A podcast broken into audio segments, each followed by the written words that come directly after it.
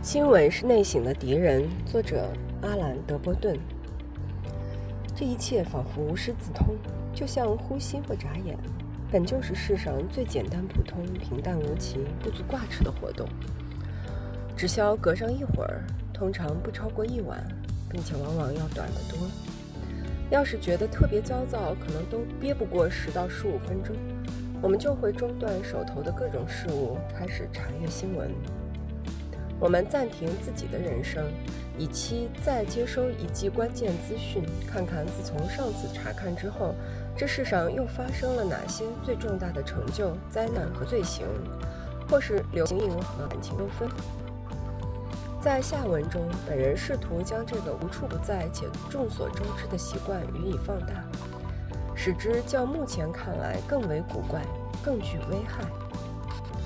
新闻致力于向我们呈现所有被认为最罕见和最重要的事实，比如热带降雪、总统私生子或是连体婴。然而，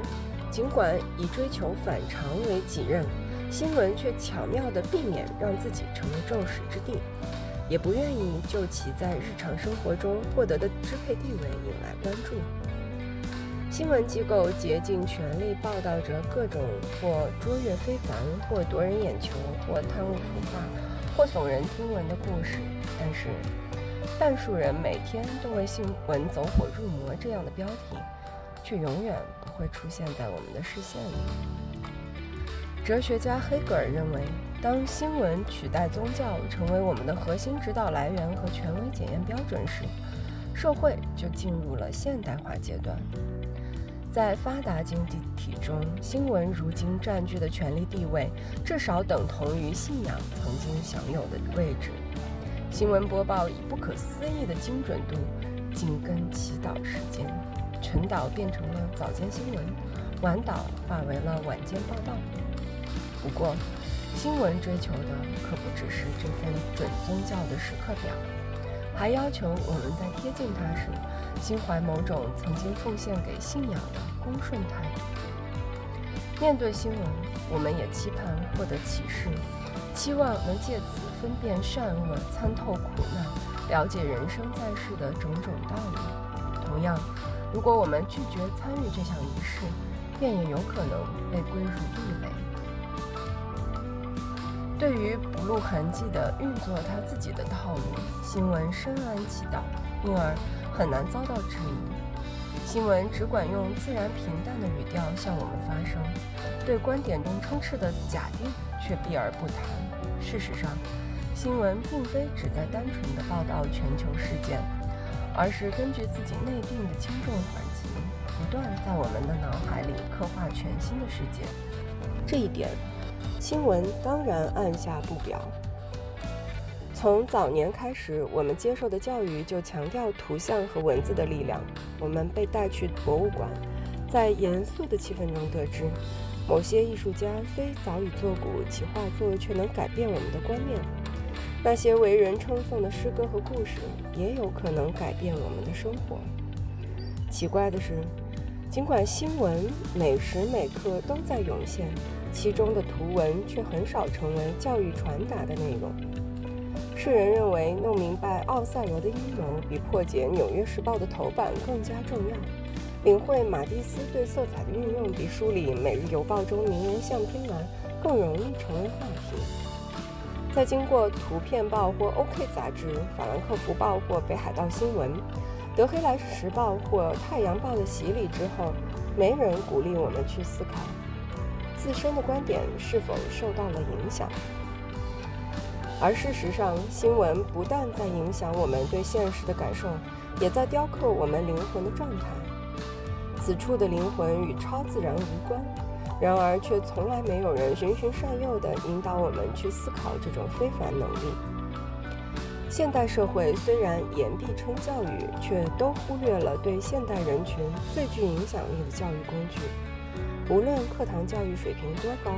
最强大和持久的教育形式，还是非电视、电脑莫属。封闭在课堂内的时间，毕竟只占我们人生最初的十八年左右，此后的生涯都交给了新闻媒体。而后者对我们的影响超过了任何学术机构。正式教育一结束，新闻就成为我们的老师。这是奠定公共生活基调、塑造我们对于外部群体印象的最强力量。同时，新闻也是政治现实和社会现实的主创力量。正如革命分子所熟知的，要想改变一个国家的理念，不能奔着美术馆、教育部或者著名小说家的寓所去，而是。必须开着坦克指导国家的神经中枢——新闻总部。我等受众不停检索新闻，又是缘何考虑？其实，最大原因乃是惧怕心理。只要和新闻绝缘一会儿，心里的牵挂就在习惯性的积累。我们知道世事难料，变数时时都在发生。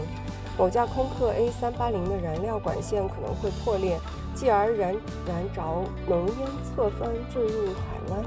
某种来自非洲蝙蝠的病毒可能跨越物种壁垒，渗入某趟满员的日本通勤列车的通风道。投资家可能正在酝酿一场货币挤兑，某个外表正常的父亲可能刚刚残杀了一双可爱的亲生儿女。但在我们周遭，可能正值岁月静好。花园里。微风也许正吹过李树的枝条，客厅的书架上灰尘在静静地飘过。然而，我们知道这种安稳不能反映生存之混乱和爆裂的基本面，因此不及片刻，忧患总会按自己的方式生成。由于我们隐隐地感知到灾难的可能性，当拿出手机朝向信号源，等待头条新闻跳跳出屏幕时，内心会感到一丝跳动的恐惧，那感觉就像身处黎明前的料峭，不知太阳是否还会从苍穹升起。想必我们的古老祖先也一定熟悉类似的忧虑。然而，此间也自有不可言说的乐趣。我们的生命承载着种种幽闭负担。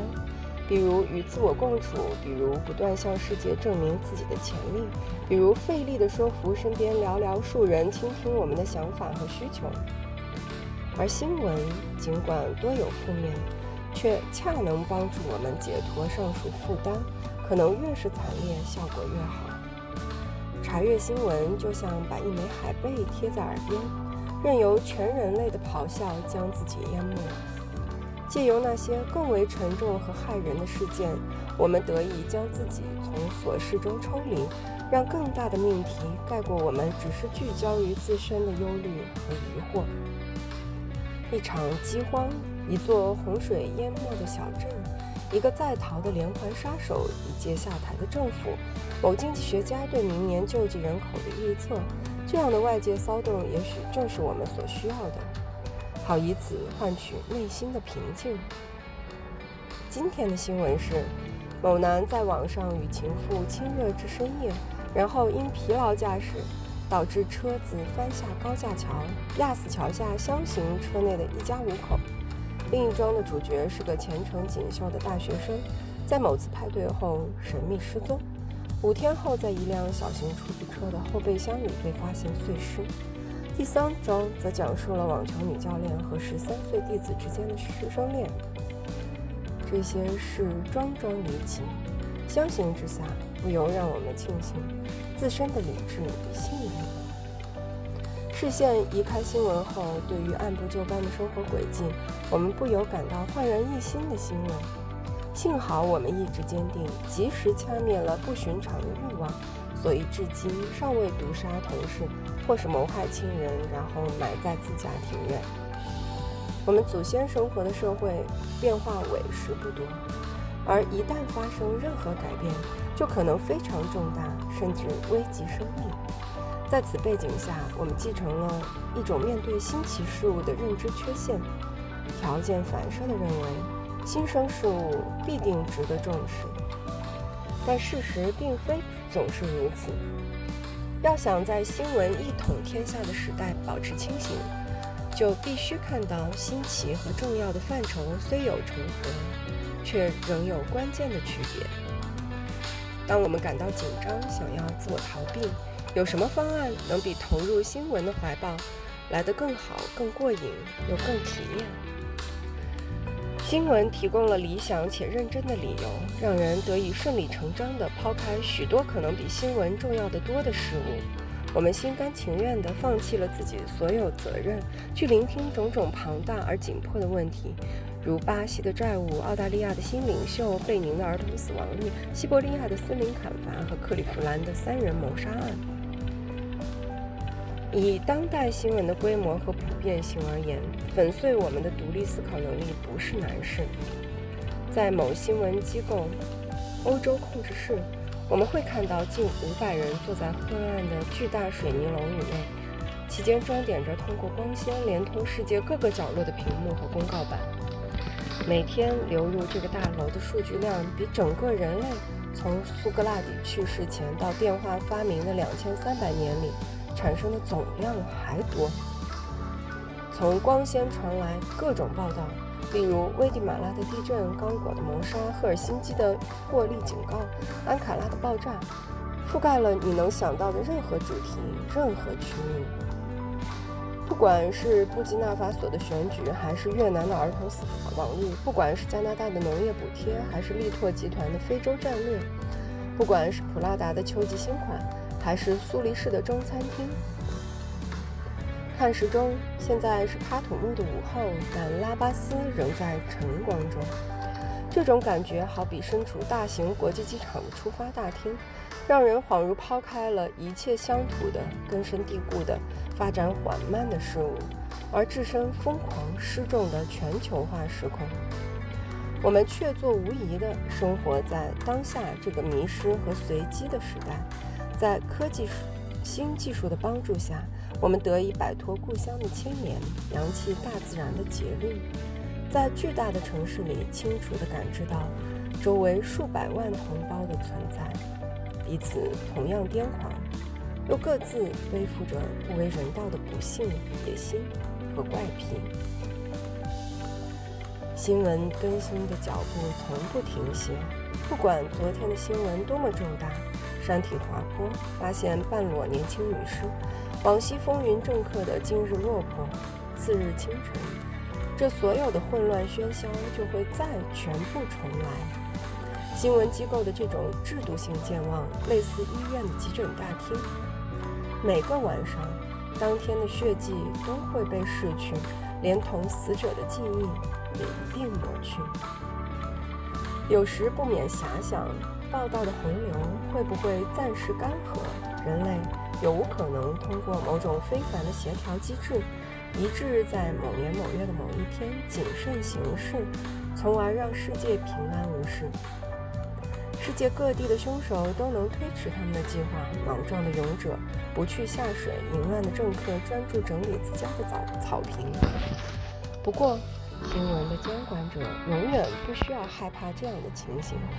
统计数据将向他们保证，任何二十四小时内都有三千人不经意地死于世界各地的道路事故，四十五人在某国美国各地遭遇谋杀，四百场火灾在南欧各地的住宅发生，还不包括各种新颖和无法预见的创新型致残、恐吓、偷窃和爆炸事件。内省从非易事，因为内省旨在揪出潜藏在我们内心的无数艰难真相。当我们在酝酿特别尴尬但可能具有重要性的想法时，我们最是在不遗余力地逃避内心。此时，我们的意识便落入了新闻手中。我们应该察觉到，新闻作为内省的敌人是何等心怀醋意，并且希望变本加厉地与之作对。新闻供应者恨不得把屏幕安装在我们的座椅靠背，把接收器嵌入我们的手表，把手机植入我们的头脑，以确保我们实时连线，总是知晓正在发生的事情，并且永远不感到孤独。然而，如果自己首先不能具备耐心，像助产士那样守候个人思想的降临，那我们也拿不出什么实质性的东西提供给别人。要让人性变得圆满，其中所需要的某些素材在当下无法找到。有些态度、意识形态、情感模式和精神哲学，必须穿越数个世纪，追溯到过去，穿过图书馆的走廊，经过被遗忘的博物馆橱柜，走进遍布青苔的破败寺庙。因为答案也许夹杂在二手书页面上已故主人注释中，也许隐藏在一套套生锈的中世纪盔甲中，或是供奉在一座座祭坛上。除了紧盯屏幕上日新月异的像素，我们也需要翻翻厚重的精装书，透过其装帧和前电脑时代的字体，一个声音在宣告：昨天说过的道理，在明天仍有一席之地。新闻让我们感觉自己身处无以伦比的重要时代，到处充斥着战争、债务、骚乱、失踪儿童。首映后派对，首次公开招股和流氓捣蛋。偶尔，我们也需要上升到想象空间，远离某个特别的会议、某场特别的瘟疫、某种新款的手机、某场惊人的野火对我们的影响，飘离地幔数公里。当面对浩瀚银河所代表的亘古时光，即使是最棘手的问题，也会得到化解。偶尔，我们应该放下新闻，把眼光转向那些拙于表达的物种：雪雁、天上飞的鹰、蜘蛛、甲虫和黑面夜蝉、狐猴和儿童。关注这些无心进入人类剧情的生物，以平衡我们的担忧和自我聚焦。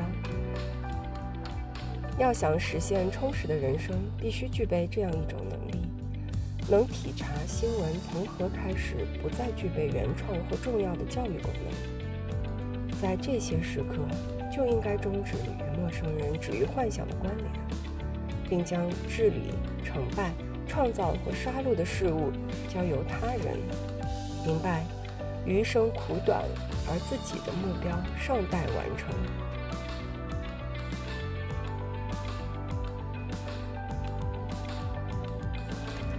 淡定与否，终究取决于我们的期望高低。如果我们接受人生不如意十之八九，但这也什么没有什么大不了，改变不会一蹴而就。幸好人生路漫漫，多数人既非大善也非大恶，我们自己也在其中。人类社会总是一波未平一波又起，却还